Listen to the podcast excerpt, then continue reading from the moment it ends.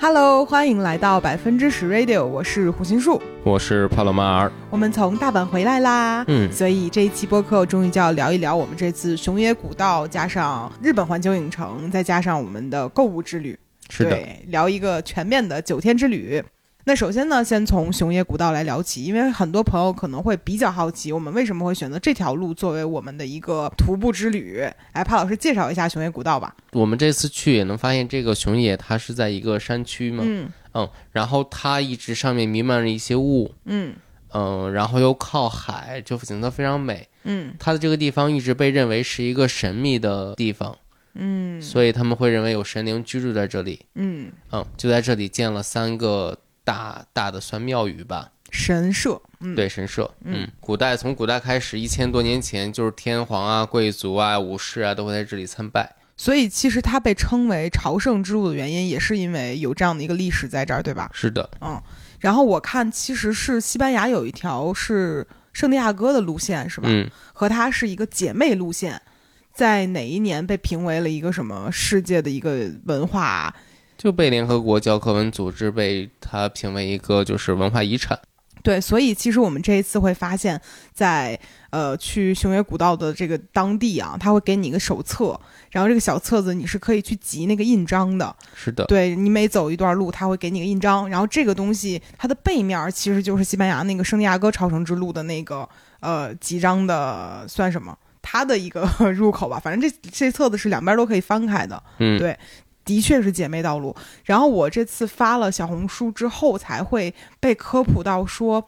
如果你把这个几张的册子两条路都盖完章，就是盖全了之后，是可以去日本再换一张合纸的那个证书，是吧？独嗯，一无二的那种。嗯，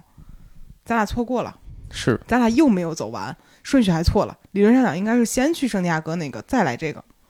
嗯，但好像可以寄过去。但主要是咱俩完不成。 来，今天跟大家来聊一聊为什么我们完不成。嗯，对，我们先从 day 零来聊起吧，因为我们相当于是最开始在大阪待了两天，嗯嗯，准确说应该是一天，大阪市对区里面待了一天。然后第二天是我们去到了田边，嗯这不是一个地理位置，说我在田的旁边，而是一个就是算它的一个城市。然后来到这个小城市之后，我们第一天住在了，哎，第一天住在是山上对吧？山上就是那个叫叫什么同尻王子是吧？嗯他的那个山上，那那个民宿叫风之宿，嗯，对，就山峰的峰。我对这个民宿印象很深的原因是，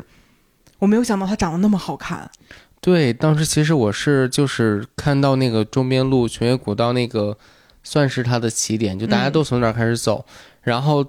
它其实，在地图上看起来离那个点特别近，嗯我就以为那是一个平地，嗯然后那是条街，然后大家就住在街对面，然后嗯早上起来起来就直接徒步走了。对，帕也是这样跟我解释的，嗯说的好像就是你在马路对面住，我第二天起来直接就往上爬。对，但实际上，它是个 山，在山顶上住。对，嗯就是首先先跟大家讲一下，就据我在没有到达雄伟古道之前，我看就是小红书上面啊，会很多人讲说雄伟古道有小边路、中边路和大边路，其实就是三条标准的徒步路线的走法。那我们其实就选的是中边路嘛，中边路大概是四天三夜走完全程。嗯，呃，还有五天四夜的，其实完全看你就是怎么样去规划，但怎么样四五天也走完了嘛。是的，然后呢，我们就选择了它的这个起点，就是同尻王子那个地方开始。然后帕老师订民宿的时候觉得啊，这个地方不错，而且那会儿订的时候应该是已经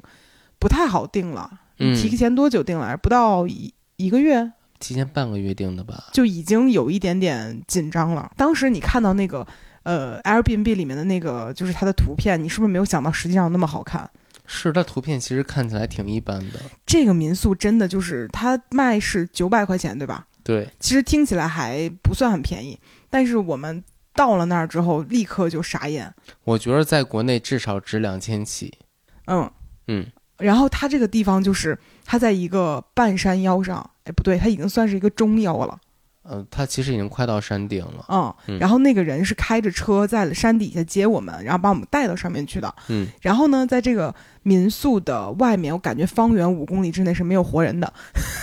就只有小动物，然后有鸟什么的。然后呢，就是我们直接的这个走进去，它是一个有点像那种。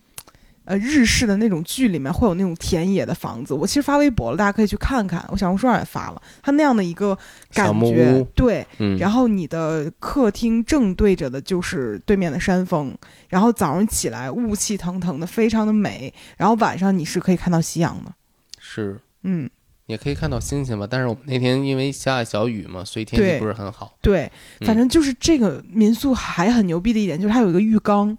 浴缸旁边就是绿油油的对，山，就是山。然后嗯我们第一天真的很没见过世面，进去之后就各种开心。然后帕老师还在那说呢，说你看我订这民宿订得多好，然后说等会儿啊，我去那儿拍个照片儿。然后他很开心的走出去之后，我就在想，哎，好，咱们晚上吃什么呢？然后我就开始打开冰箱，在他的这个开放式厨房里面寻找，我发现什么东西都没有。然后这一刻，我还很愚蠢的打开了这个谷歌地图，发现方圆五公里吧，什么都买不到。嗯，然后我而且因为房东已经跟我们说了，就是周围的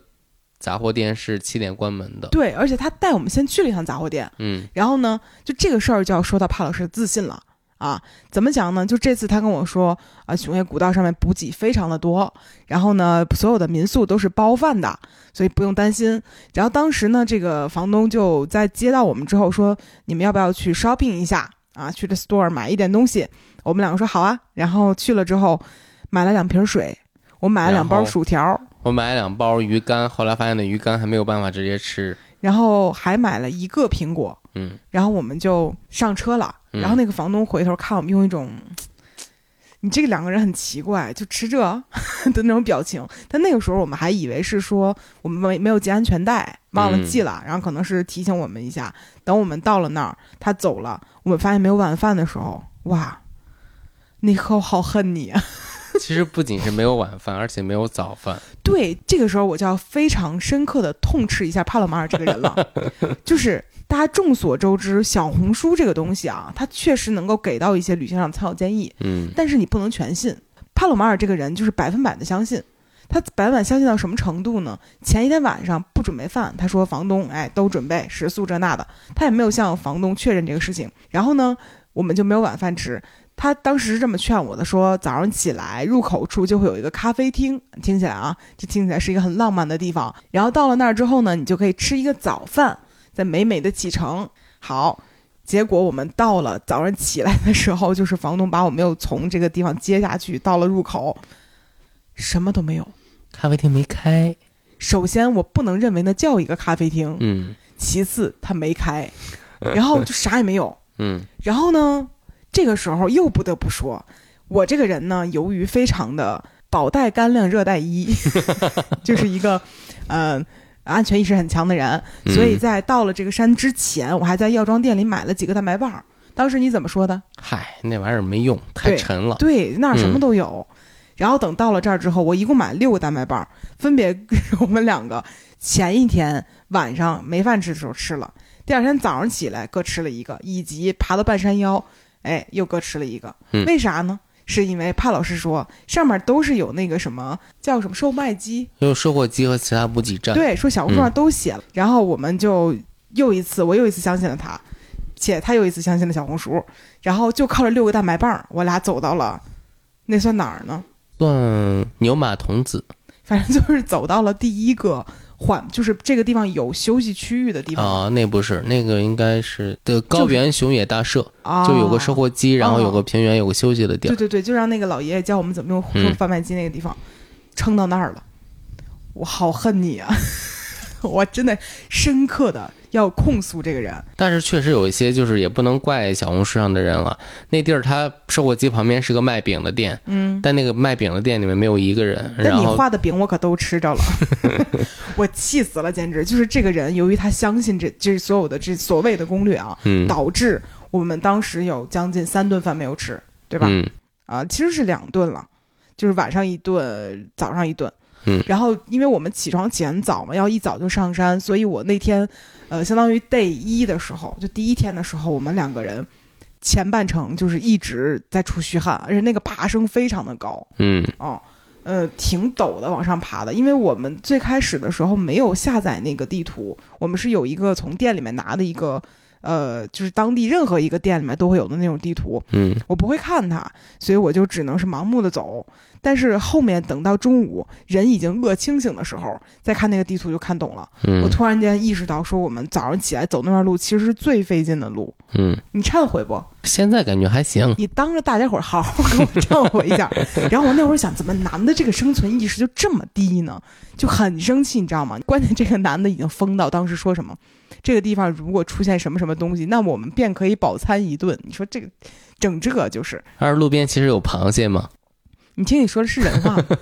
路边还有蘑菇呢，那能吃吗？那个？还有蛇呢。反正就这一条路上去吧。第一天在中午到来之前，我整个人就是大崩溃，而且对于嗯这段婚姻有产生了一些怀疑。嗯，就是当你想为自己的生存做一些努力的时候，这个男的就拦着你，可别活呀， 就这种，气得我呀，简直。但好在于我们呃，首先有这个蛋白棒，我们的能量其实是够的。嗯其次那一天我们提前准备了那个盐糖，嗯，就是它是那个东西叫什么？就是它是能够让你补充防止补充电解质和水和糖分的。对，因为嗯第一天狂出汗，而且它那个山里面的湿度很高，所以就呃，其实还有一点危险。回想起来。嗯然后就还好是有那个糖和蛋白棒，但这一切其实都不如我在地图上发现的另外一个东西管用，面馆儿，就是。我就是由于实在没有事情干了，然后人又变得很饥饿，你就会寻找说如何让自己活下去的一个一点点光亮。嗯、 然后那一天，我大概在上午十点钟，也就是步行了三个小时之后，呃，徒步了三个小时之后，嗯就开始仔细研究这个地图，就是生路到底在何处。 我觉得就是唐僧师徒四人取经的路上，一定也研究过这个事儿。他们研究就是去哪个寺嘛，对呀，那也是地图嘛，咱研究去哪个面馆儿嘛。去哪儿能画一个圆？ 然后当时我就看，就是他这沿路上有一张图是，呃，一个就是一个拱形建筑，叫什么？有点像蒙古包那种，嗯啊，反正画在图上，叫什么什么，叫什么什么，叫忘了叫什么名字了。然后呢，这个图画在呃没有到达这个地方之前的一个地标下面，嗯给了我一种误解，就可以理解为，本来我以为走十公里就能到这儿，实际上你得走十五公里才能到这个地方。嗯然后呢，我们就走到九八公里的时候，我突然发现了这件事儿之后，充满了动力。然后我们觉得哎还有两公里，马上就能到了。然后接下来不管是爬升还是干嘛，我们两个人就嗖嗖嗖的走，是混运叔当时都不让我拿出相机来，就赶紧别给拍我走。别拍，嗯，什么都没有，活命重要。而且那会儿我们俩一边走路一边喊面馆儿，面馆儿， 就整个人已经进入到了一种崩溃的程度。嗯因为那会儿你甚至感知不到饿，因为人在就是心率比较高的时候，你其实很兴奋，你不会说我很饿，但你就会觉得你精神上缺了一点寄托。 然后走到那个地方之后，我突然间发现他那什么茶屋记，就是不是那个真正吃饭的地方，是是个几百年前的一个产物的遗迹。就是几百年前人吃饭比我们来得都快。嗯这么一个地方。然后我们就又仔细的看了一下这个地图，发现还需要再走一段路。接下来这段路真的走的就是更加紧凑了，是，心里面就想的是茶屋、面馆、面馆、茶屋。然后那会儿我们两个人一直在说的话就是：人活着到底是为了什么呢？为了什么呢？吃饭。哎，所以 所以后面那段路我们俩走的速度非常快，是，啊、本来按前半程的速度的话，感觉我们要走很久才能到，但它后面那块儿感觉速度完全把前面就是拖沓的地方追上来了。然后大概就在呃中午十二点半左右，我们真正抵达了那个就是吃饭的那个面馆儿。嗯哇哦，家人们， 真的。我们当时感觉已经消耗了得有个，你当时手机看是多少卡？两千吧，我对记着。我们手你的手表上显示两千卡，我的手表大概一千五、一千六左右。对，本来没有很饿，马上要看见它的时候，是我最饿的时候，一下我整个人身体就被掏空了。嗯，当时你什么感觉有饭吃了。啊？这么随意哦？对，回音叔终于不用骂我了。你看，男人就对自己所做的所有这些这些事情啊，完全就不在乎。然后当时跟我说的第一句话，开心是我要吃两碗饭， 气死我了。然后真的就吃了两碗饭，对，嗯，这怎么的呢？那不骗人。那之前谁骗人来着呢？ 简直气死我！所以第一天我们前半程真的是挺挺不顺利的，我觉得，嗯嗯，当然主要都是你的责任哦，嗯，嗯，你在这里给我道个歉吧。对不起，让胡音舒饿肚子。哦，你自己不饿吗？我还好，你好，你吃两碗， 我才吃一碗，但那饭很小，而且因为它是那种料理包了，怎么样呢？但很好吃。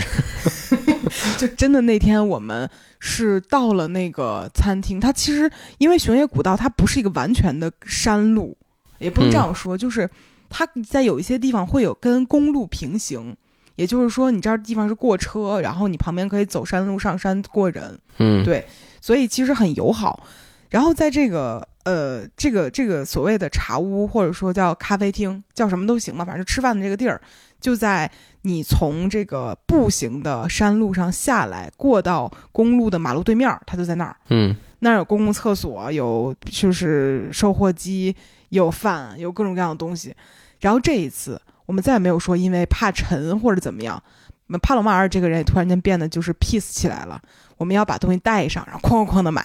然后背上。之前你是不是觉得拿拿东西这个事情没有很没有必要？咱也没买多少，买两包饼干，哦，对哦，买两瓶水。对，这确实因为我们提前又让你确认了一下，就是我们下一个住的民宿是提供饭的，是，对这个事儿很重要。嗯，所以以其实如果大家有这种出行计划，一定要去确认第二天有没有犯这个事儿。嗯嗯，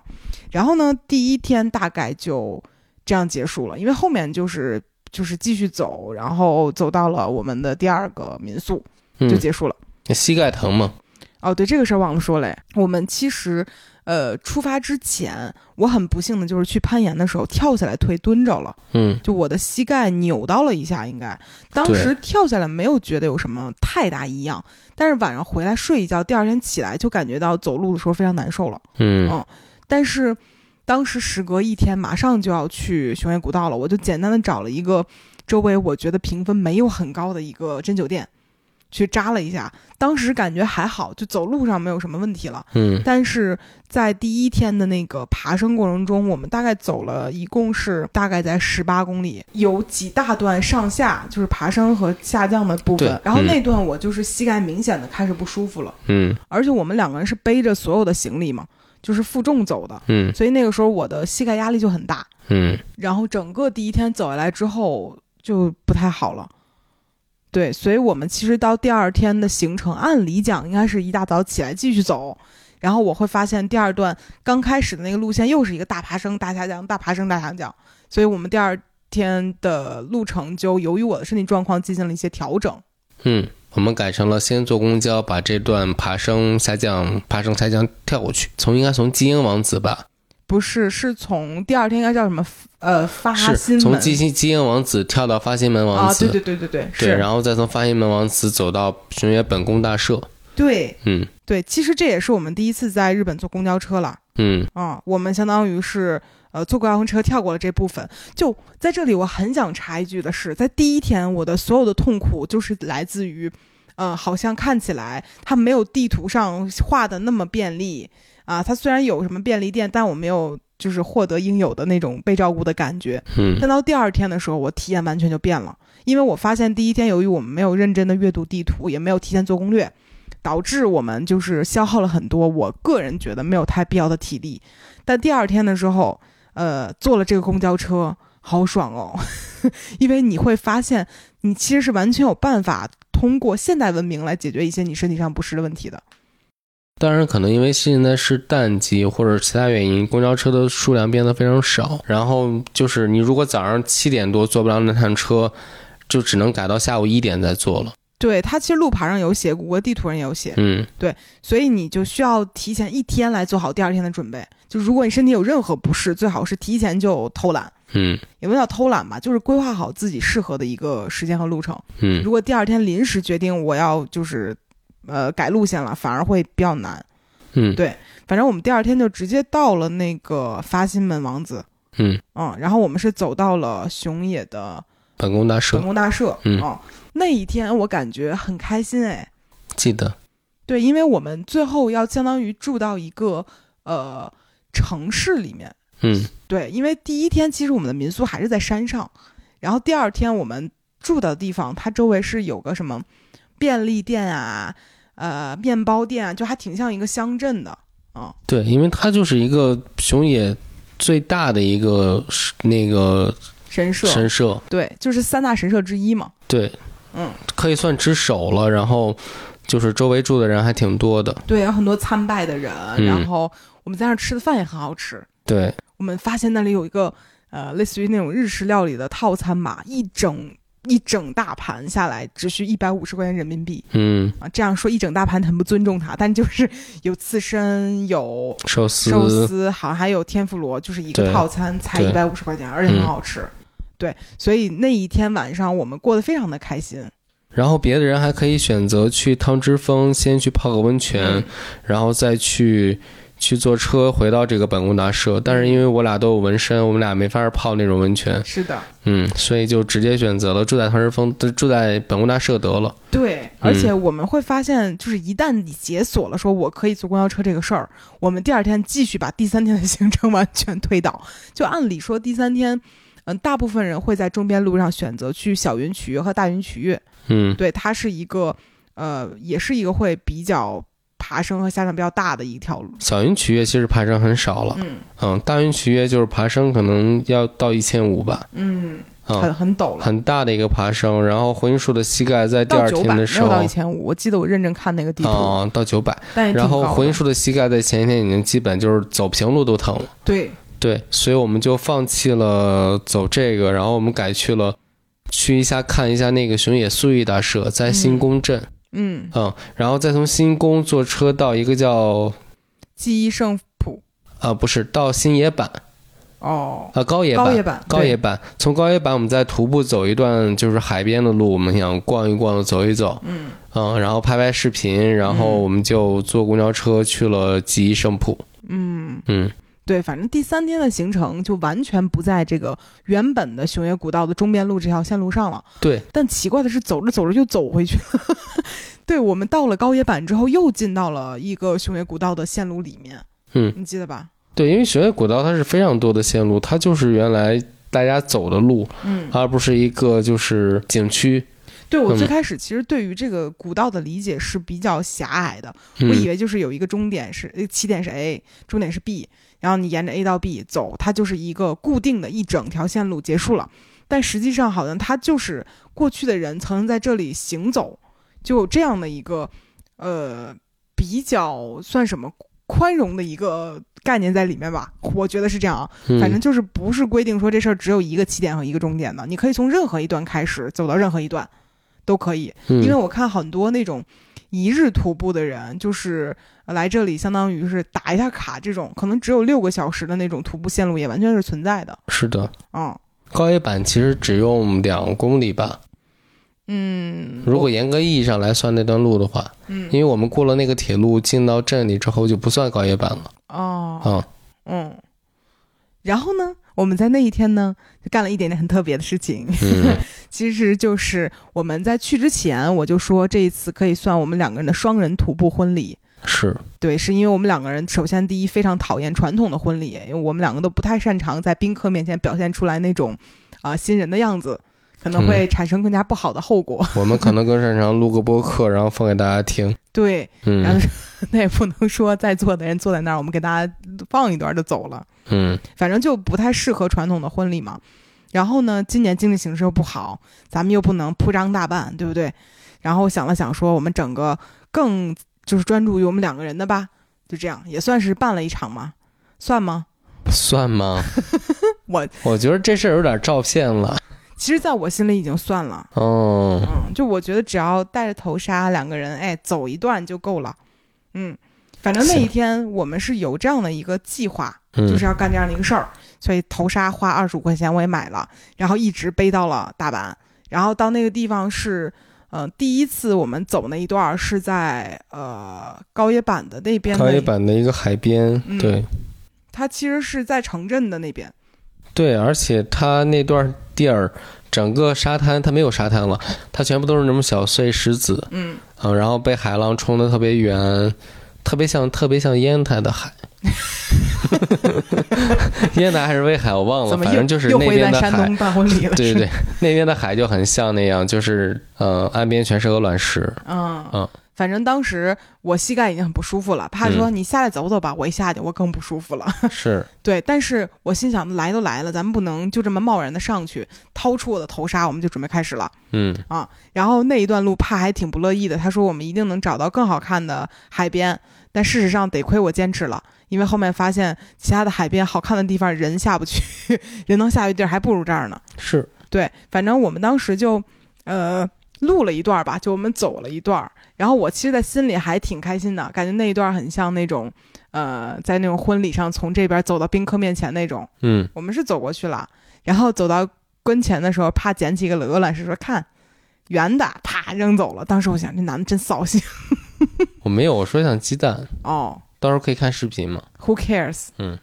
反正当时就觉得这一幕还挺可爱的。嗯，嗯，然后后来我们又走了一次，是在基伊圣普那个金枪鱼交易市场的旁边的一个码头，就我们当时说吃个婚宴吧， 去哪儿吃呢？对我们很可惜的是，因为去的太晚了，没有看到就是金枪鱼交遇的场面嗯啊、因为那个会全日本所有的金枪鱼都会运到那个地方，嗯然后被各种餐厅挑走，嗯嗯嗯，然后我们就只能吃一点，就是边角料。对，嗯，但也不错了，很好吃，算也也算是婚宴了。嗯，好笑，就是硬往上按概念， 然后然后吃完饭之后，我们就呃准备再拍一段嘛，再走一遍。然后特别晒，我印象中，反正当时怕就很尴尬的跟我说说，能不能不拍呀？我说怎么了？他说有人会看我哎，我说别人会祝福你的，我好尴尬。然后当时我很焦虑，为啥呢？就是我会担心这种场面，就是我很担心被被注视或者被怎么样。？哇，这要是真婚礼，你不得当场猝死 虽然我是一个长发纹身男性，但我害怕被注视。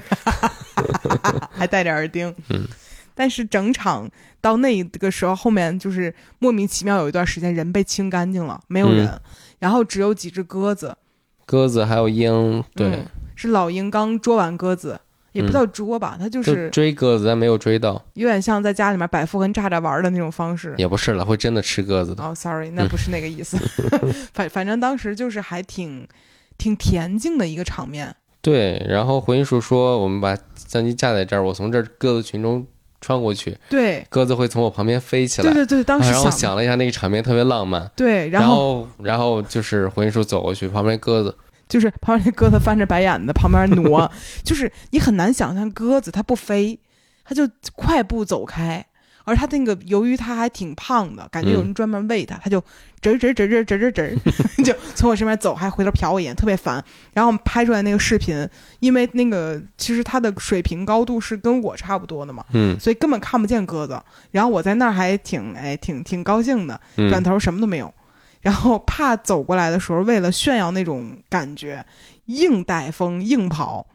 就我背着一个十几公斤的一个大包，对，就往那儿冲啊。然后关键是那有一只鸽子实在被吓够呛，然后起来扑腾了两下，很嗯，很快要离开了。对，反正其实那个地方呢，看照片还不错，视频大家就知道有多么狼狈且仓促了。嗯嗯，但那一天我回头看还觉得很幸福哎。嗯，嗯，因为真的，当你真的把心里面认定为这个过程算是一个小仪式的时候，哪怕很仓促、很狼狈，其实想起来很开心呢。嗯，你开心吗？还行吧。回头看是不是感比当时感受要好？当时我就主要就主要在焦虑了。嗯，你嗯，很担心被人看到。对我谁会在一个海鲜交易市场拍这种东 西？我天哪！嗯， 你想我一下，啊你去新源里，你去新源里拍一个就是就是穿着头纱，然后在里面走一圈。挺可爱的，真的。就是如果你让我在教堂门口走一圈，我可能会尴尬，因为所有人都知道你在这儿是干这个事儿的。但如果你在这种地儿门口干这事儿，没有人能明白你在干嘛。它是个是行吗为艺术，你懂吗？好吧，对，而且咱俩当时的打扮，就身上穿的很随意，还背着一个水袋儿，那个水管子还在前面儿。然后就是整个人的状态，就是只要摘了头纱，两个人就是很辛苦的徒步完的人。戴上嗯头纱，你就成了全场的一个行为艺术了，嗯，是不是很酷？现在想着还行，当时我还是再做一次，我肯定还是做的很痛苦。对，但最好笑的就是走那一遍，拍完视频，紧接着我开始拧三脚架，开始收东西，嗯，就感觉一个人干了场务、导演、新娘子 等诸多角色，但还好啦嗯，啊，反正这一天过得也很开心。是。然后当天咱们住的哪里来着？当天我们住在纳智大社的旁边，哦，我们就是这样把三个神社全部去了一遍。嗯嗯嗯但是我们没有去纳智大社，因为我们去到纳智的时候已经很晚了。嗯，好第第四天的时候我们才去纳智大社。对，嗯，然后第四天的时候就是很神奇啊，我们在熊野古道的这几天。是经历了四种截然不同的天气。嗯，我们第一天开始爬的时候是阴天，然后下小雨，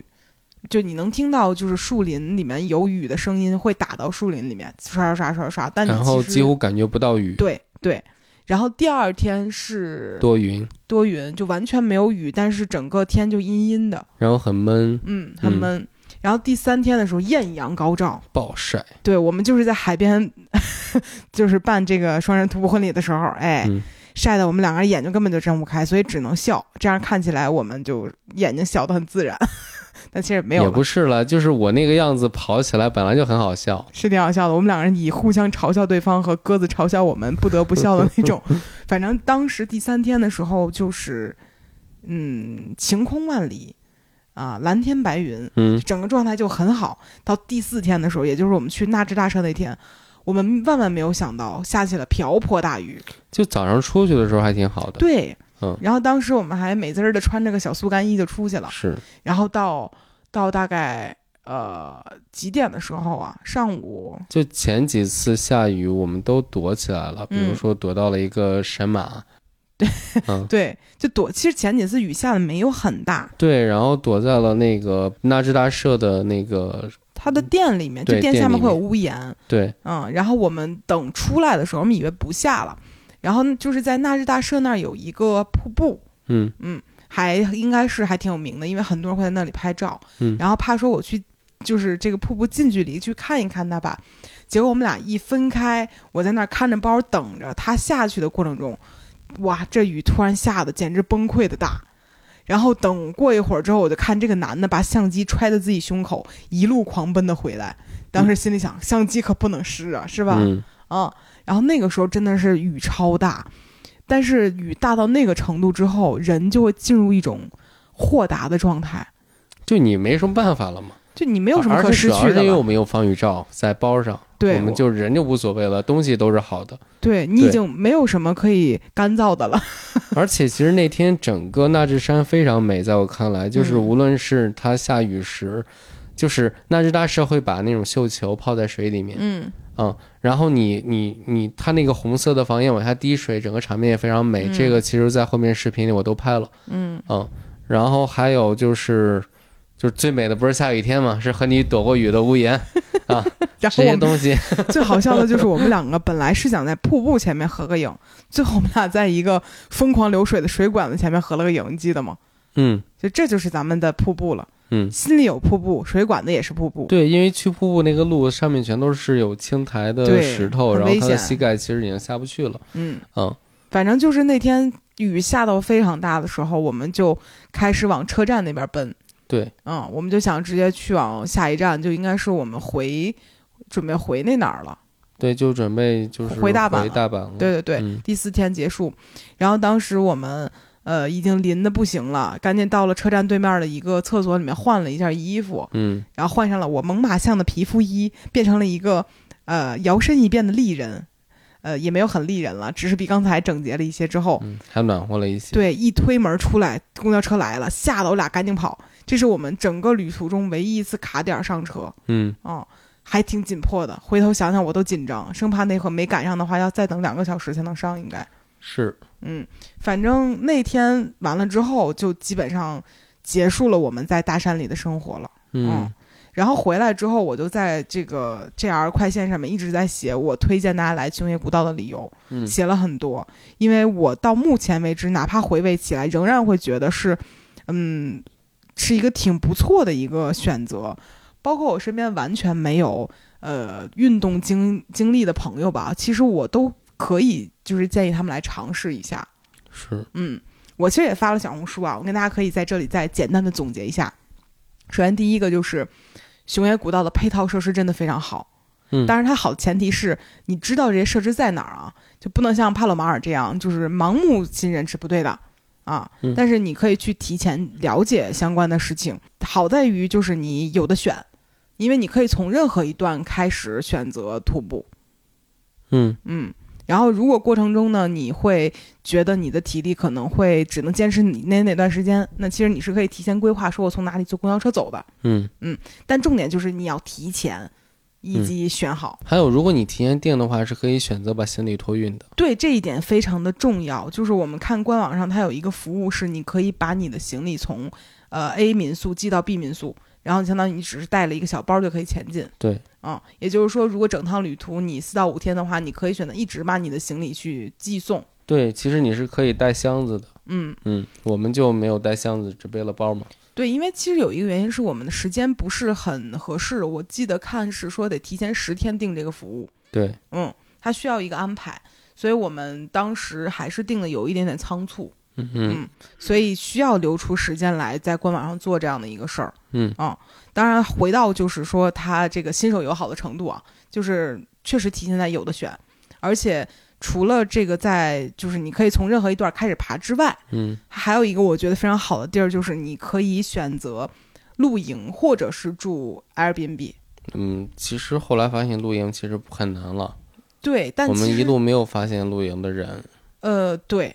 因为其实露营你需要带的补给就很多了。对，而嗯且因为防火的需求，可能就露营的地址很少。对我们基本上一路看下来，我好像只看到了两个营地，嗯，嗯，还挺少的。嗯而且你营地相当于还要走出这段路一部分外面，反正不是一个很建议大家去露营的地方。是。它的完善还包含在它的官网里面，你可以在这官网里面把你整个行程全部定掉，嗯就包括酒店，包括其他东西都可以嗯啊、但是都需要提前很久。嗯嗯，酒店是需要提前半个月的。嗯，因为我们当时提前了二十天，就已经算比较紧张了。是二十天吗？我记着可能没有那么久。嗯，我有点记不清楚了，到时候可以对查一查。反正不是，肯定比一周要久，但是是两周还是三周，我记不啊清哦我了。觉着是因为当时已经不能通过官网来预定这些东西，哦、嗯哦，那可能是比较紧凑，是但反正就是说回来嘛，还是有的选。是这个事儿让我觉得很舒适，而且你也可以选择在路上的餐厅吃饭，就像我们第一天那样。嗯而它基本上会设置在刚好是中午的时间有一个吃饭的地方，嗯然后你也可以选择自己带补给啊，或者说呃一点干粮什么都可以。嗯啊，但反正有的选这事儿很好了，而且水的部分，就算你自己备的不够，沿途确实是有贩卖机可以的。对，而且其实那边的自来水都可以直饮嘛，嗯，这个很嗯重要。就沿途你可以就是补水就好了。而且我看有一些有一些大部分地方补水是不要钱的，嗯嗯，少量的店它补水可能收你个几十日元，这样子很便宜。嗯嗯，我看有一个人还发小红书说，最开始徒步的时候，他不知道路上的所有的水都是可以喝的。嗯，他就没有喝，然后就真的很 渴，然后后来发现哦，这些水源都是可以使用和饮用的，嗯，这点其实也真的很友好了，是的，嗯。然后除了这个地方之外呢，就是我觉得它的这个地图做得很好，嗯它的地图不仅仅是告诉你，呃，你接下来这段地方。呃，怎么样爬升，怎么样下降？它其实还会，比如标注卫生间的位置啊、贩卖机的位置啊、观光站的位置，它所有的细节都标得很好。除此之外，它还会给你写上说哪个路段是柏油路，哪个路段是呃土路，就是没有修缮的路。就土路它是用那种虚线来表示的，嗯然后柏油路就是实线，所以你很清楚说接下来你要走的这个上坡路和下坡路分别是什么样的一个路况。嗯这个其实对于大家心理预期是很重要的一件事儿。我这次就感觉，一旦你心里做好了准备，这个事儿就好像变得不那么难做到了。是的，嗯，然后除了这个之外呢，就是主要是在小云学和大云学那一段时间里面，它好像有两个地方是出现了一些路况上的问题，所以有的地儿是非常陡峭，它会有一个在地图上的标注，告诉你这个地方需要注意。嗯一个另外一个地方好像是这儿呃出现了什么问题，所以它要绕一段路，不能按它本来泥的石流还是什么呀？对，嗯所以其实它会在地图上告诉你这个地方你怎么样走，在哪里需要注意，所有的事情都是非常刚好的。还有很就准是确你需要几点出发，嗯你才能确保你在天黑前能到达你的目的地。对对这些事儿都给你标的非常清楚。对，就大云曲那一段，因为它的整个呃攀爬都会有一点点辛苦，嗯，所以他会跟你说最晚最晚的时候也得在八点之前出发了，这样你才能保证在天黑之前安全的到达。嗯，啊，反正我觉得很贴心了，真的很贴心。就是对的我来讲，整个，呃，我这种这么爱焦虑、这么容易害怕的人，在座各位都知道，我都会由于这个地图获得安全感。嗯其实我觉得胡银树胆子真的算挺大的一个人。哎，快给大家说说，对，就是他在这儿就天天说我我这个播客我怕个东西，那个播客我怕一个东西，嗯但实际就是他是我见过的少数人不怎么怕蛇的。嗯嗯。我那天最害怕的就是怕老师在那儿啊一嗓子，他啊一嗓子的原因是因为他很兴奋见到小动物，对，就是我是那种什么动物我都不怕的，就是就是见到熊我都 say 个 hi 那种人。那人不跟你 say 主要是，但但是那天就看见一个小蛇，我觉得还蛮可爱的嗯，啊、但我们就不细聊了，因为我知道很多朋友比较害怕这种动就物，会有些人看会见听到蛇都会比较你就吓不。要再强调这个词儿了，烦死了。 说回来，继续夸啊，嗯然后夸一夸就是食宿的部分。我觉得吃饭和住宿这个事儿，我真的可以给到五颗星。是他，因为因为我是泰安人嘛，我知道就是类似泰安这种泰山，嗯它的食宿是有多糟的。嗯，就很难做到就是这个程度。就是这儿的食物，我觉得特别好吃。对，当然呃，因为我觉得可能在日本很多素食，就比如说你看的是那种料理包，它嗯，做的时确实是时间比较久，这方面工艺比较完善，所以嗯对你来讲看到能吃到的已经算很不错的了。当然第一天可能确实饿了，因为下山之后我们又买了同样的料理包，吃起来很难吃不，是同样的，完全不一样不，一样吗？啊完。全不一样。那好吧，还是他们买的更高级一些。啊对、嗯对，但确实是不一样。但主我我所谓的这种体验好，都不是在这个层面，而是对于我们中国人来讲，到那儿可以刷支付宝，就嗯，这个事儿真的就是很爽。因为你在山里面，你去取钱这个事儿很难，嗯但万一可能你刚好现金不够呢，它就是可以给你一个选择是支付宝，就是问 Can Can I 阿里 pay，人家说 OK，然后就可以，很方便。是真的也是大大减少焦虑，所以你买东西和这些东西都可以用支付宝来做，真的不错，嗯不是广告啊，是真心话。就交通费也可以用支付宝来付吧？呃，有的可以，有的不可以，那有我的们坐的那几个巴士都是可以的。有的公交车可以用 PayPal 来付，有的里面包含了支付宝，有的不能。嗯，就这个其实也不能完全依赖于这个，对，还是要准备现金，但是有一些地方是比较方便的。嗯啊而且这一次我们住的感觉就是这些房东人都很好，房间都非常干净。但是房东做的饭好好吃。对，所以整整体感受都挺不错的。因为我们后面几家住的在山里一晚上是五百块钱左右，嗯，但我一想到我在上海订的全季也是这个价格了，甚至远超这个价格，嗯就感觉哦，这个服务还是获得了很大的体验。是的，嗯，所以整体感觉嗯不错。嗯然后呢，就是呃。我觉得这一次我我从之前爬过北京的一些野山啊，因为之前我们都只能是撒野尿，找个地儿躲起来上个嗯厕所，因为没有办法的，户外没有办法上厕所嘛。啊，但这一次就是无论你怎么样走，你隔一段路都会有一个标准的厕所，而这个厕所还挺干净的。我当时还吐槽过，我说这山上的厕所比上海市的都多。有幽默到。嗯，但反正一整路你就不用担心说我会没厕所上，是嗯，就挺好的。所以这真的就是以上所有都是我觉得很便利的部分。然后再讲一个我觉得好到极致的事儿，就是信号。嗯，对，对，因为一般情况下你去爬山，你一定会经历说我到山里没有信号这个事儿。嗯，但是这一次，哪怕我在相对最深山的部分，我也是可以收发微信，甚至发图片出去的。嗯，当然视频可能你没有办法在那个位置就是发的很快，但是图片是没有问题的。是的，然后最次也就这样了，剩下的部分基本上信号全部是满格的。是的，这个体验实在是太好了，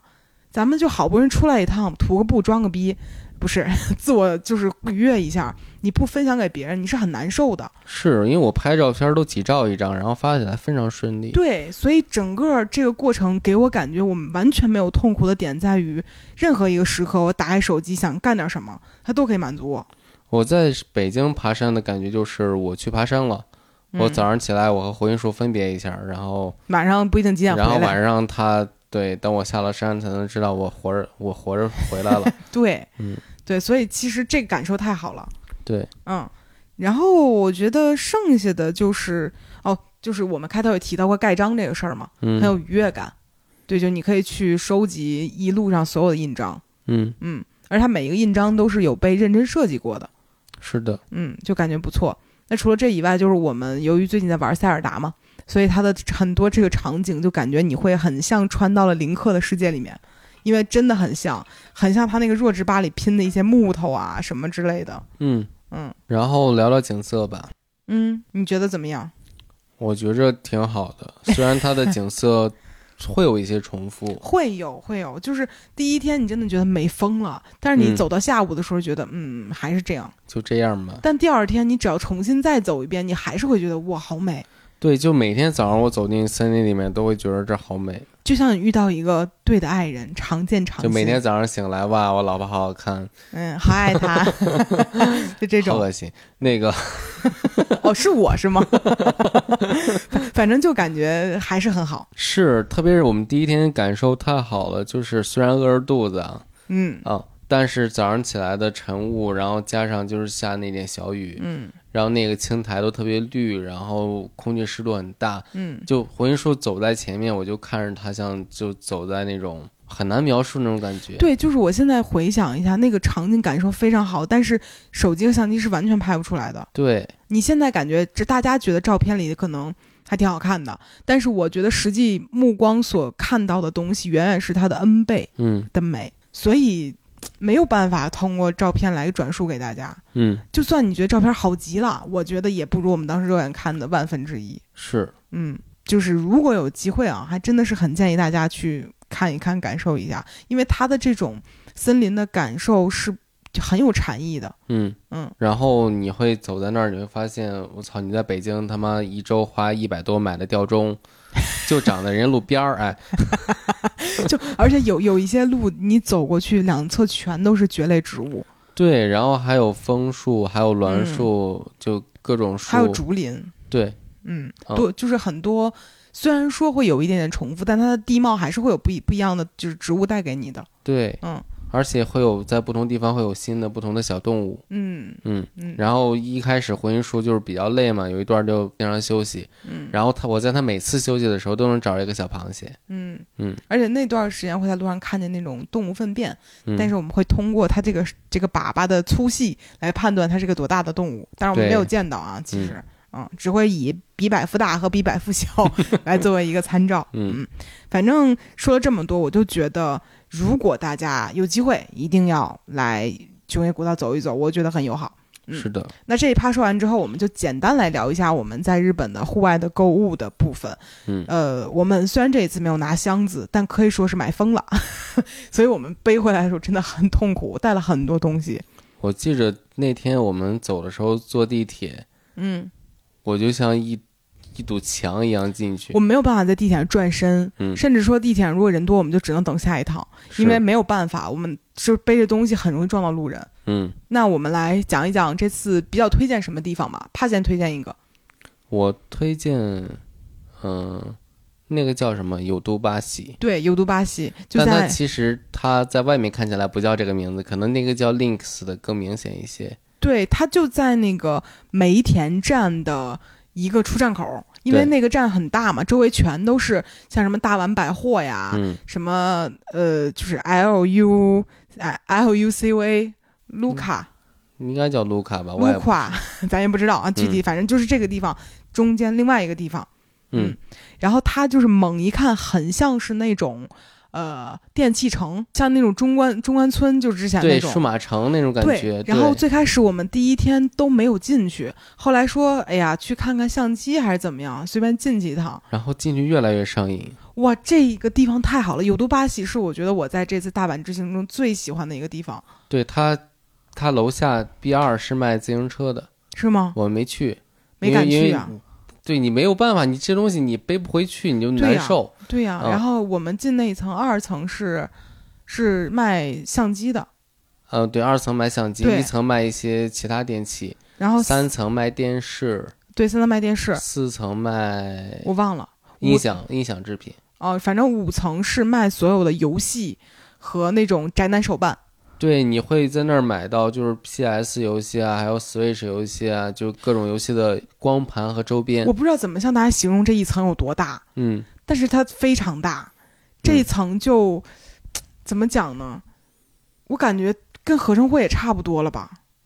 没那么大，其实，但嗯因为它每个店其实都很小，或者啊、说是对，对，但是给你的感觉就是你没有见过一层有这么多东西的这种地方，它其实卖的东西很单一，就是游戏、乐高没了但是它是有不同的游戏啊。哦，还有高达，对啊呀、还那其实那边还有什么游戏键盘、对游戏耳机，对，还有各种各样的那种宅男手办，嗯还有各种各样的拼图，反正就是一整层都很好。嗯然后等我们到了六层的时候，就是户外专区，对吧？嗯然后我们一上来之后，只看见了一个什么卖鞋的，就是那种有点像那种奥特莱斯卖鞋的。然后我们都没有太注意，第一天都没去逛，第二天才发现这里卖的 Hoka 比任何一个地儿都便宜，我买了一双 Hoka 的越野跑鞋，先说溯溪鞋吧，对，溯溪溯鞋，溪鞋国内价格我记得是一千块嗯，九九九，啊、然后我七百五拿下。对，就很牛逼。对，因为这鞋在国内几乎没有打折的时候，对就是包括双十一、六幺八它都没有打折的时候，嗯，然后在那儿我就淘到了这双鞋，而且更离谱的是，后来我们去了新斋桥店的后咖，发现价格比这里贵，不知道对为，啥而。且比国内都贵。嗯，嗯很离谱，所以就这一层真的很推荐大家。对，然后我俩还一人买了一双越野跑鞋，嗯因为我们下周要跑，嗯，啊崇礼的这那周个这周末要跑崇礼。对嗯，然后我们后面就是到了那个，也不叫后面，就是它这一整层，除了这个，嗯，这个算是什么鞋的这个区域，还有一个更大的一个叫什么来着？其实不仅是鞋的区域了，这儿还有比如说有专门的店卖卖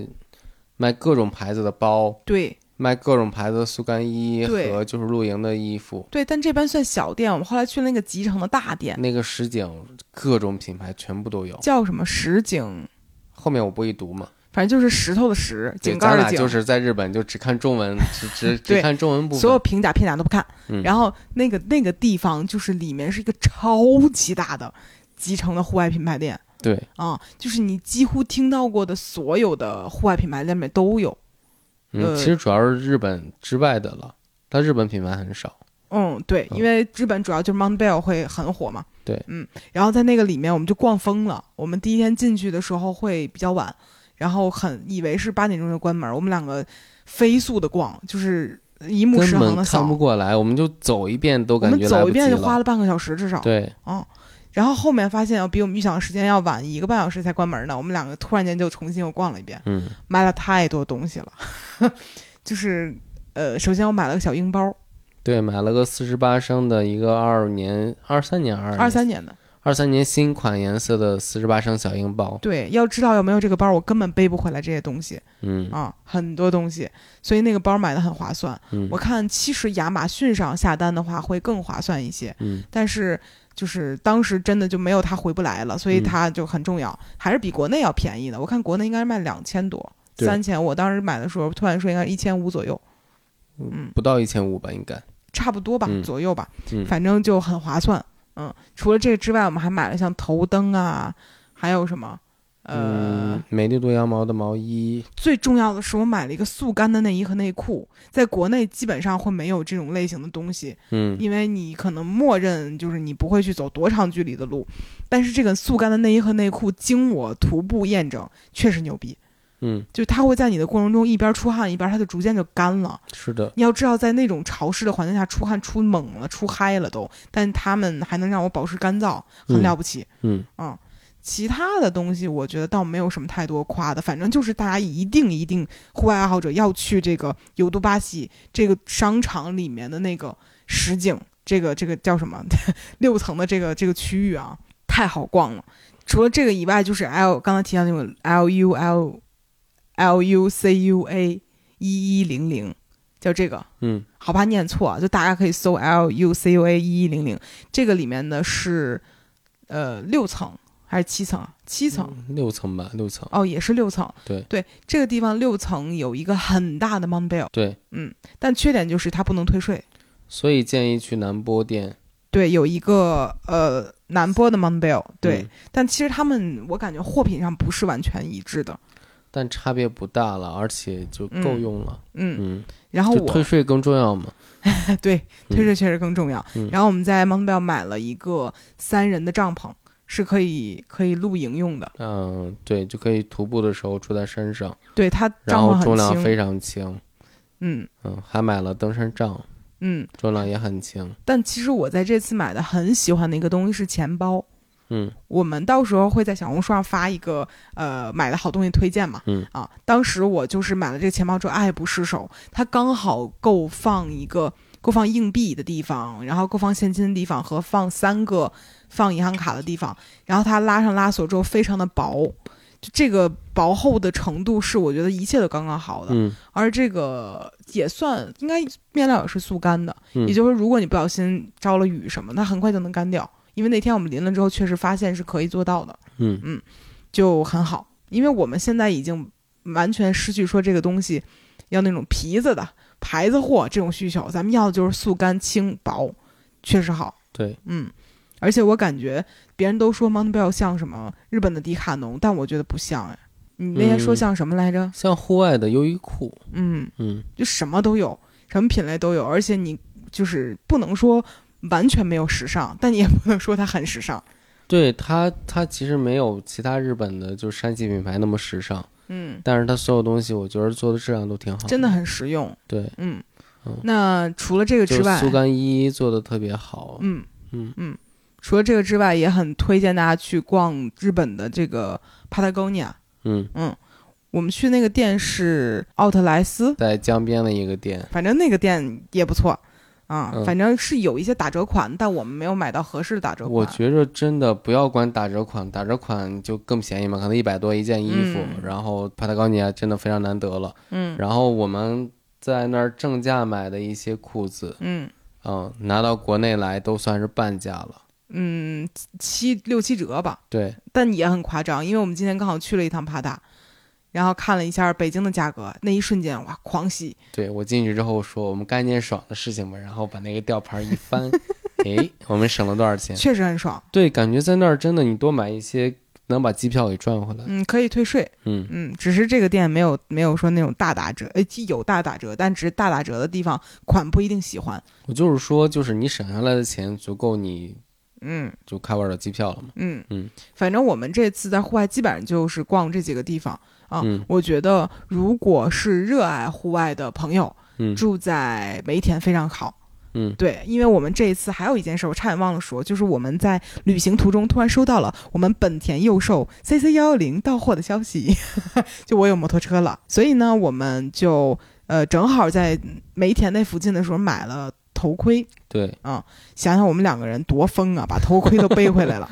但是因为差价挺大的，差价一个头盔价格至少五百起吧。不我们止当时是看了一下，两个头盔是三千多，对三千七一共，嗯，不到，没有那么贵，三千四还是三千三了。嗯然后在国内的话，两个大概要五千块钱，嗯五千二左右吧。反正就是便宜了将近一半。嗯，呃，单个大概八百到一千块钱吧，反正就、就很划算。嗯是所以的我们想累累点儿吧，还是背回来吧。嗯，然后就当时也是在梅田附近，嗯，嗯走步行就在可以西到。梅田叫什么来着？南海布匹，啊、对，当时我也无数次会问你在那个地方叫什么来着，因为嗯感觉很难记。南啊就是南边的海，部就是部门的部，品就是东西的那个品，物品的品，南海部品。对，这个一整栋楼都是关于摩托车的。是我见过最大的摩托车的用品店，嗯，当然，其实这个店也没有很大，但已经是我们能见过的最大的了，真的算很大的店了。是吗？对，因为你你很少能遇到这种地方能能卖四层，然后里面摆的满满当当的，对，可能是因为我去了那个尤杜巴喜的店之后，就感觉嗯就摩托车还是没有那么多品类了。对，啊所以我们在那儿就其实还有很多东西可以挑到，但实在背不回来了。对，而且你我不方便背个保险杠回来之类的。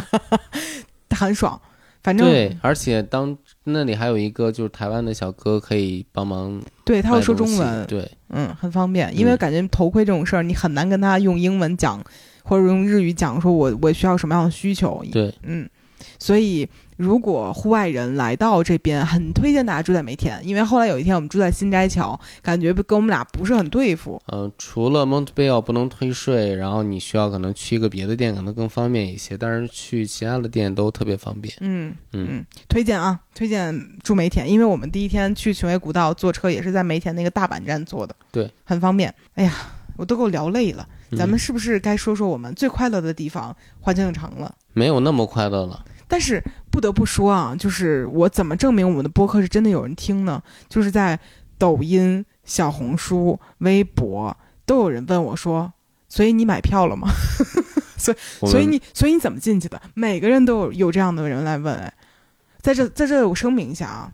我胡心树本人一分钱额外的钱都没有花。我们没有买优速通，就就早起进去了。为什么？是因为我们发现很多人会提到说，只要你起得足够早，七点多排在门口冲进去，你就可以直接冲向马里奥园区，不嗯需要整理券。在这里，我来向大家证明这个事情是真的，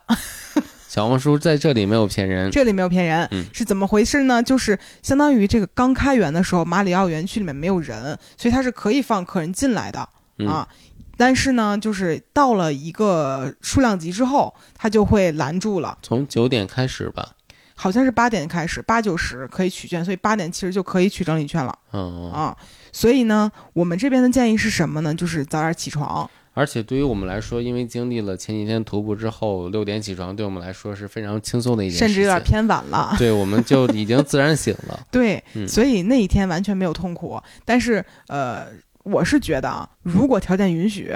大家最好能够在一个工作日的时候住在大阪环球影城的这个园区里面的酒店，呃，可能大概是个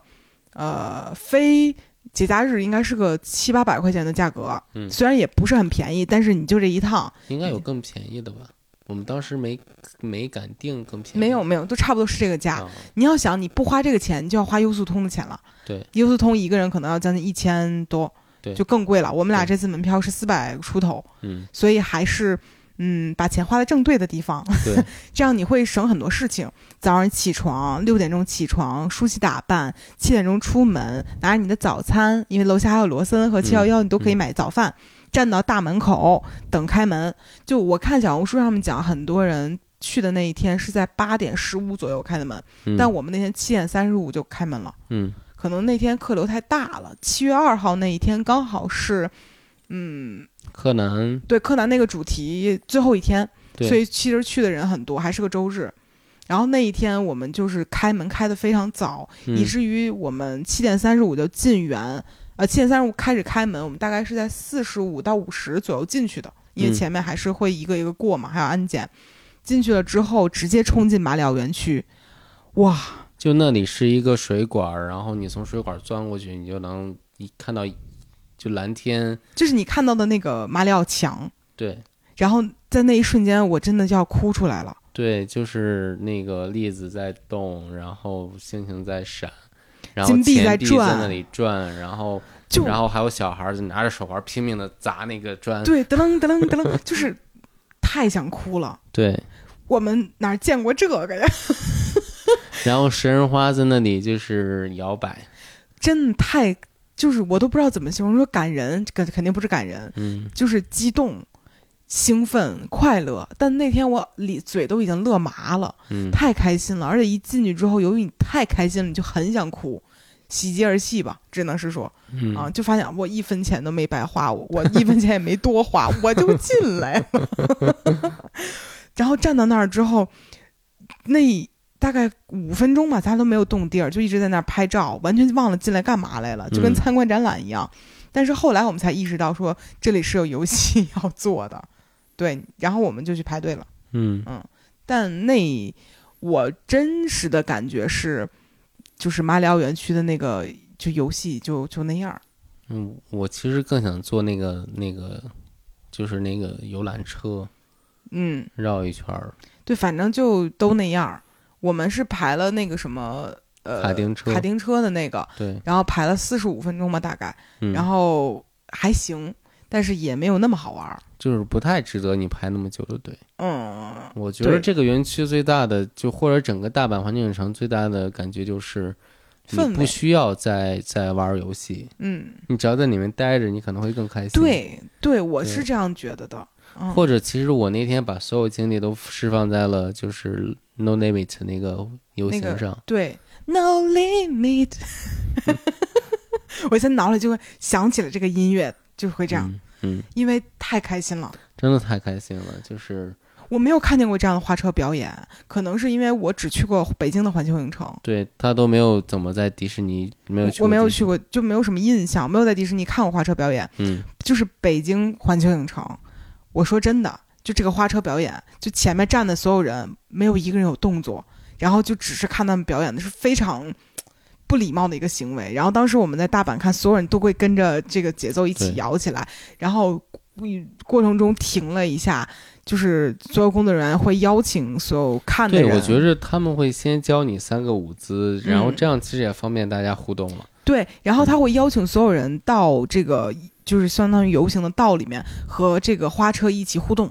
对。然后我当时就特别不好意思，不知道我还能进到这个里面。然后他邀请我们一起过来的时候，我们就站在那儿和那个路易吉对，离得很近，对然后我不停的跟他招手，他也不停的跟我招手，然后就很开心。对，然后这这个互动结束了之后，呃，工作人员要引导大家回到两侧，然后这花车过去，嗯，太快乐了，救命！我现在回想起来都觉得好开心。嗯，嗯，但是就是因为在这个花车表演之后，我感觉我们俩的这个气儿一下就放完了。对，这玩意儿太早了。如果它放在就和北京环球影城一样，下午五点，你嗯就可能就这口气就就就不让你就走， 就憋到下午五点，对。对但这个花车表演是在上午十一点，点。对，是有一个它的那个花车表演的时间目录的，可以在它那个官方 APP USJ Universal Studios Japan，嗯，对，在在它这个 APP USJ，你可以下载它，然后去看各种各样的排队时间，我感觉超好。嗯嗯嗯，但那天完事儿之后，我们两个整个人就蔫下去了。嗯，在之后我们没没有玩什么项目吧？哦，玩了一个那个蜘蛛侠的那个，你记得吗？嗯对但我们走进那个地方，完全是因为太晒了。然后这个地儿有一个看起来可以进去排队的地儿，我们为了 就是躲太阳进去的。而且那个蜘蛛侠不久之后也要关嘛，所对以我们就还想玩一下的。我搜了一下，是二零二四年一月份就要关了。对，那个还挺好玩的。对，嗯别看它会很老旧，对，但就是戴着三 D 眼镜儿什么，一切还都是过去的那种技术手段，但对很好玩儿。就是我们在马里奥用的眼镜和那个眼镜完全两个时代的东西。对对，就但感是觉不影响它好玩。对，嗯，嗯，反正感觉也，咱俩好像就玩了这两个吧，对是对。后面都没有去排队。因为我的眼睛玩不了过山车，回音叔的胆量也玩不了过山车。 反正就没有玩太刺激的。对，而且由于我们前几天哇逛街逛到腿都麻了，然后爬山，逛街比徒步都累。就是可以说环球影城这最后一天是压死骆驼最后一根稻草了。嗯，我们俩就是完全到了十一点以后就没有任何力气了。我们接下来就是就是逛周边，嗯，买周边，给大家带礼物。对，在这里我不得不向大家去讲一下北京环球影城和日本环球影城的一些区别。嗯啊、我觉得值得去跟大家讲一下。我那天就在出发之前，刚好看到抖音上有一个博主去做了一个分析，嗯，就说从地图上来看啊，就是看起来北京的环球影城很大，嗯但是它的这个地图分布不是非常的友好。因为我这次来到大阪的这个感觉很明显，就是我坐着 JR 快线一出来，一转身就直接进到它的这个类似于说它的 City Walk 这个区域，就公园大道，就类似于这里面，走两步就直接进园区了。园区里面它每一个是挨着的，有点像一个蛋糕，就一个切角和一个切角，它的是挨着的。但在北京的园区里面，其实它的这个地图很分散，它像是一个以湖中间的湖为圆圆心的一个海星。对，所以你嗯需要从一个园区到一个园区，你中间会有一个没有遮挡，然后很长的一个过道儿对，啊，所以你其实就会消耗很大的体力在这个过程中，嗯而且你去每一个园区都特别远，嗯啊，所以北京这整个就是你看似能够容纳非常多的客流，但实际上这些人进来也就是排队和走，是会很累的。对，所以这次在大阪，我会感觉比较舒适的一点在于，我的所有的走的这一步，我都能看见东西，嗯或者说我都有的事儿干，就会很开心。嗯啊然后就是咱们这个工作人员的态度啊，确实是有区别的。嗯，嗯 我们今天晚上才跟杜帅他们吃饭，然后就说到说上一次他们去环球影城的时候，他们就站在一个哈利波特园区门口说：“您好，这里面是什么呀？”然后看表演， 有表演，就是还是会有一点点扫兴的我。们其实在，在有一期录环境影城，就我们第一次去北京环境影城那次，怎么说呢？就是感觉北京人他的口音很难为你造梦，就很能让你会觉得你在一个乐园当中。你你你知道我吧？知道，我特别 知道。就就我们进去之后就感觉哎，你看里就边就强啊！上次去还是疫情，就刚开园嘛，对然后就扫码扫码，哎，这扫一下健康码啊，嗯然后你真的整个人就会快速从这个环境里抽离出来。嗯嗯，但这次去日本，一方面优点在于我们听不懂他说话，嗯他们确实是会给你一种你在一个呃日本游戏或者日本那种就是快乐氛围当中，嗯它，有点游戏感。另外一个就是他们就是确实很开心，嗯，因为后面我换上了芝麻街的那个粉色的衣服，所有人都会过来夸我，是类似于 nice T-shirt 就这样。但我觉得有点王婆卖瓜自卖自夸了，就你刚卖给我，然后你说你卡哇伊，那你不能这么说啊，那怎么北京人？您这穿这是真不错，啊那您对得赶紧溜达溜达 吧，是吧？那还是不一样，嗯所以就感觉这个员工作人员态度还真是挺好的，嗯，嗯，就而且他们好像对自己的工作很有信念感，对，嗯，这是很不容易的一件事儿。嗯嗯，我觉得就是咱们北京人这生活压力真的很大。你在那儿工作的时候，你也觉得很辛苦，每一个工作人员都不容易，你只会有这种感觉。你到那儿，我第一次进去之后就觉得哇，你说在这儿工作他们得多开心啊！其实这个嗯是有一点区别的。嗯，嗯，当然我会另外一个感觉就是，日本人更忍，更会忍事儿， 就感觉八点半之后他们进入到居酒屋里面是另外一个样子，但之前他们在工作里面就会装的非常的好。嗯嗯，可能这也是就是不同区域的人性格上的一个差异，但你是会在里面感觉到非常开心。嗯嗯，除了这个之外，我觉得就是花车游行也算吧。嗯，但我感觉看上海迪士尼乐园里面也是饱很饱满。嗯，嗯，但只北京环球影城确实是次点儿。嗯啊，我们在这里不针对哪里说啊，但就确实是以游客的感觉是这样的。嗯还有就是吃饭的价格，我感觉它比北京环球影城要便宜。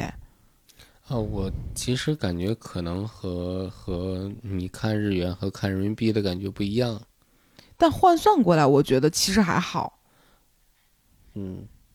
真的，我记得咱那天吃的饭大概是人均可能是个六七十这样，嗯就不算贵了。在乐园里面，对，尤其是那个周边的价格，以它嗯的质量来讲，那更不算贵了。周边这事儿更难理解了，因为这些周边大概率也是 made in China，就是嗯它肯定是中国制造的，但是它的真的很好。嗯，嗯我们这次在周边上可没少花钱，因就为真的很好。对，就鼻子是鼻子，眼是眼的。但我其实这一点挺想替，就是我们北京环球影城说一句，咱嗯们引进的这些变形金刚啊，什么这个侏罗纪公园啊，太难做周边了。你说这个东西就日本也有有侏罗纪公园的园区它啊，的也是啊，对它的做的很 。好看我有北京人向着北京人，没有，就是就是我最不理解北京环球影城的衣服，就是上面印着“北京环球影城”几个字儿没了。嗯。嗯好了，你住嘴吧。 就就是我们就是聊到这儿，确实心里头对这两个地方会有一些极大的对比，嗯，也有一些仅意针对见。环球影城本身，对，但是有一个优点吧，嗯只能说也不能说北京环球影城毫无可取之处，你这想了多久想出来这个？就是我们发现北京环球影城霍格沃兹的城堡下面的湖，哎，北京更大一 些。哎，就确实北京那儿拍照好看，嗯，对，嗯，确实好看，而且后面城堡也高，嗯，整个这块儿都好看，没了嗯，仅此而已，但但日本那儿为了拍照好看，他给你专门造了个桥过去。行呗，那我能说什么 呢？就感觉除此以外就，嗯其实感觉城堡都是北京的更大一些。嗯，确实是，嗯就在造景儿这个事儿上，咱们更擅长，还有就是感觉北京的那个那个侏罗纪园区的外景更好看一些。嗯嗯，但感觉游戏侏罗侏罗纪公园的这个大阪都比北京的有意思，是他那过山车看起来好有意思，太吓人了可，那过山车感觉要要转好几圈儿，然嗯后就是就是拧着你，就跟对紧就跟你平时你说毛巾有点湿，给它拧拧吧，哎对，这么一拧就是那过山车的拧法儿，嗯，这样转，太痛苦了。还有激流勇进，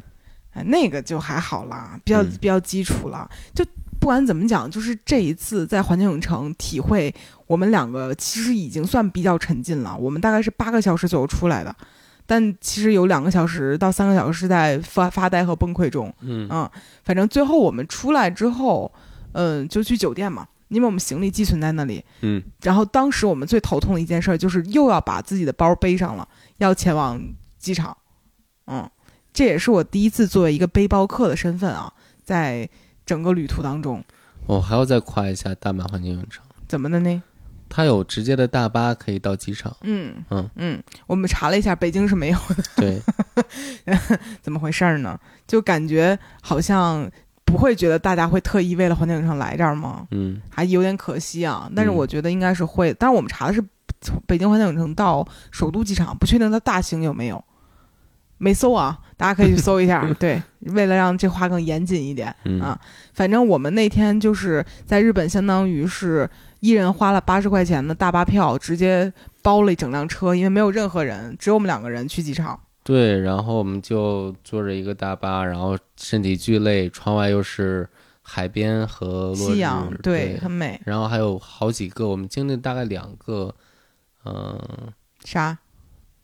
摩天轮，嗯，对，反正感觉很好，赚对疯了。对因为我们特地搜了一下，如果从环球影城打车去机场，八百块钱人民币，嗯，我们这次只花了五分之一的价格，对，而且你坐地铁的话要倒车嘛，坐大巴嗯虽然慢一些，嗯、也不，慢吧，也不慢，但是你对要等啊，因为但是那天我们在机场实在是也没事儿干，嗯所以就觉得很推荐大家可以坐这个大巴。对但是说到背包客这个事情吧，因为我从来没有这样的身份坐过车，哎，不是是旅过行，哎，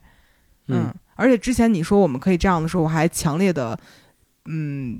怎么讲叫拒绝了你。对，因为我二十岁的时候就已经在做这样类似的事儿了。但中间有很多年你没有在做这样的事情，不要说的你好像像个老炮儿一样。嗯，行，好嘞。就是那个时候你年少轻狂，东西少，直接背个包因为出我去当时背的是七十升的包，啊。那你包呢？我包在现在他的房子床底下呢，啊，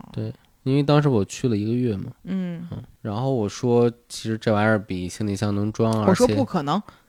对，而且你其实你比如你徒步的话，你没有办法弄箱子的。对，但是我以前就会觉得这玩意儿都背身上多沉呢，我会有这样的一个先入为主的概念。嗯，但是我发现我理解的有问题的原因在于，我之前背过的书包只是把重力放在肩上，嗯啊，这个确实是很沉。但是我们嗯用的小，我买的是小鹰包嘛，它的那个下面有一个嗯，算是什么呢？就是可以勒在腰上的，但它其实不是勒在腰上，是把重力放在你的屁上股上臀，嗯上臀对卡在这儿，然后它还有一个胸的一个带儿，嗯相当于是把你的所有的书包的重量分摊在你的肩部、背呃部上和臀、臀部背背部，还有你的胸也会给一点点力，嗯，反正就是均匀的把重量分在你的上肢所有位置，然后你就会感觉你的躯干受力很均匀，就没有那么累。嗯，嗯，然后我背的是神秘农场的，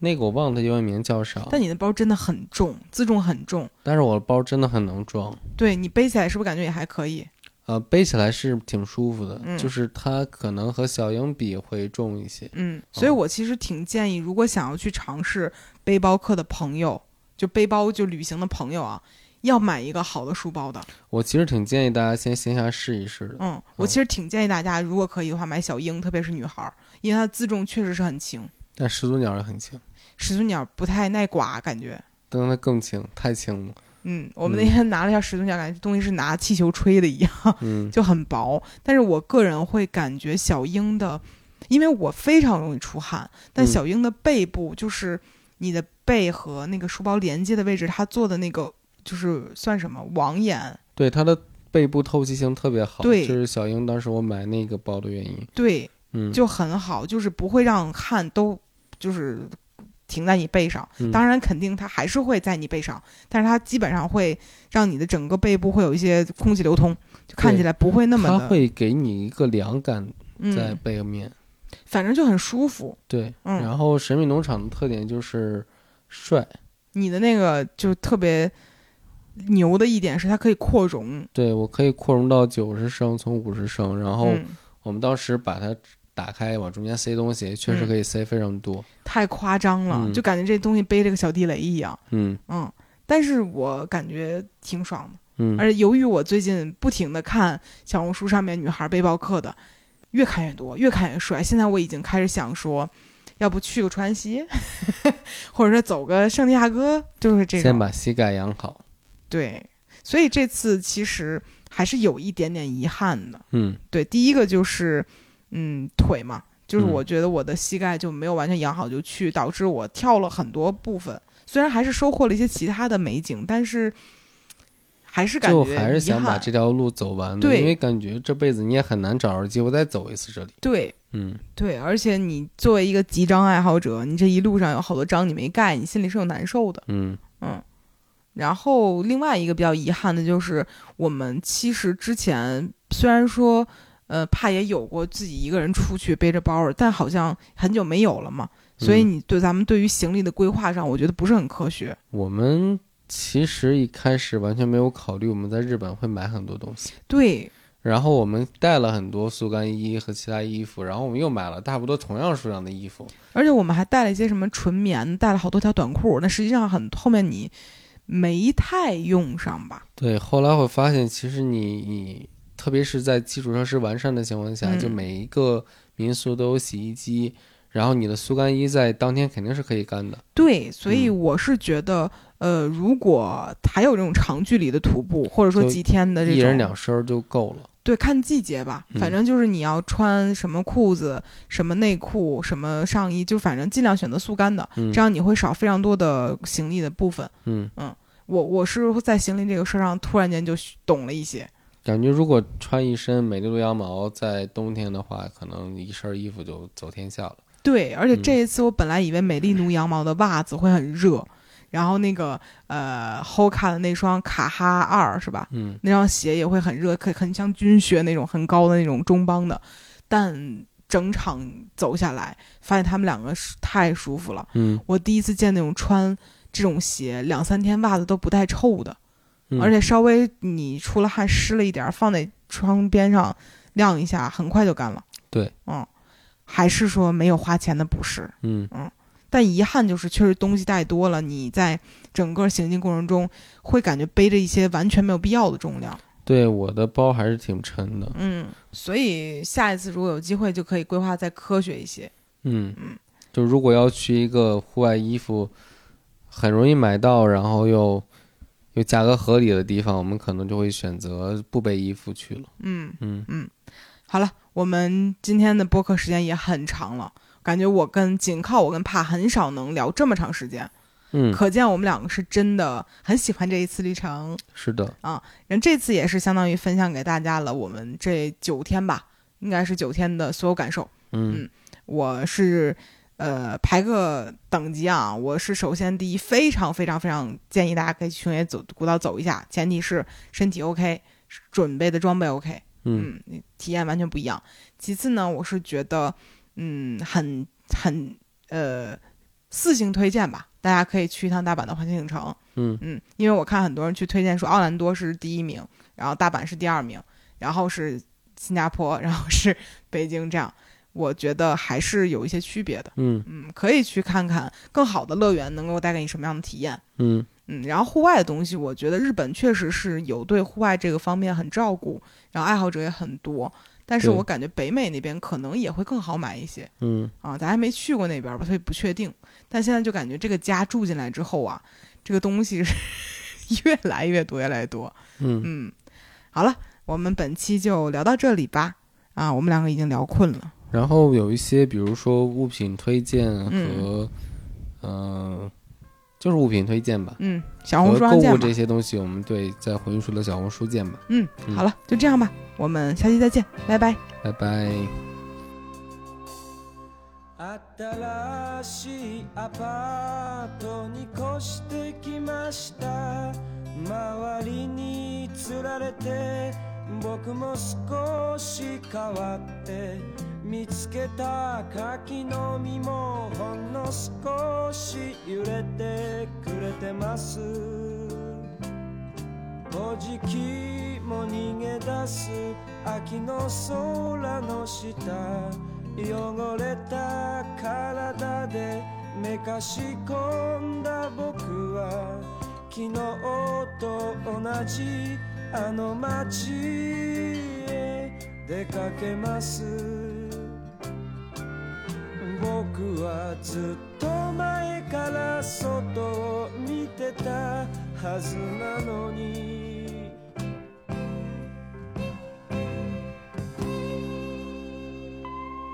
天気予報通りの雨が降る中コウモリがさわざと忘れた僕は隣近所に溶け込めそうもないんです僕はずっと前から外を見てたはずなのに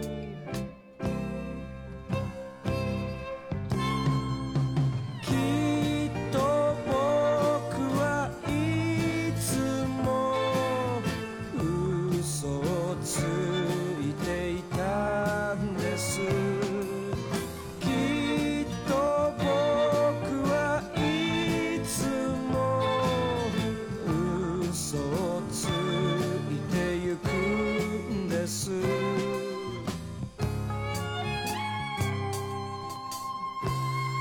寝たきりの年寄りに秋を感じた僕は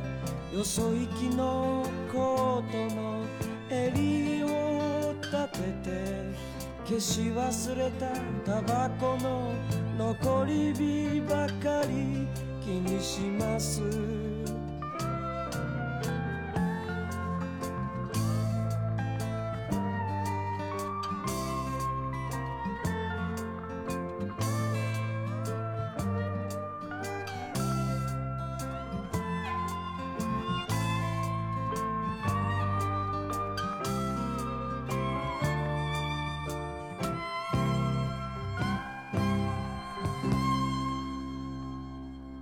新しいアパートに越してきました周りにつられて僕も少し変わって見つけた柿の実もほんの少し揺れてくれてます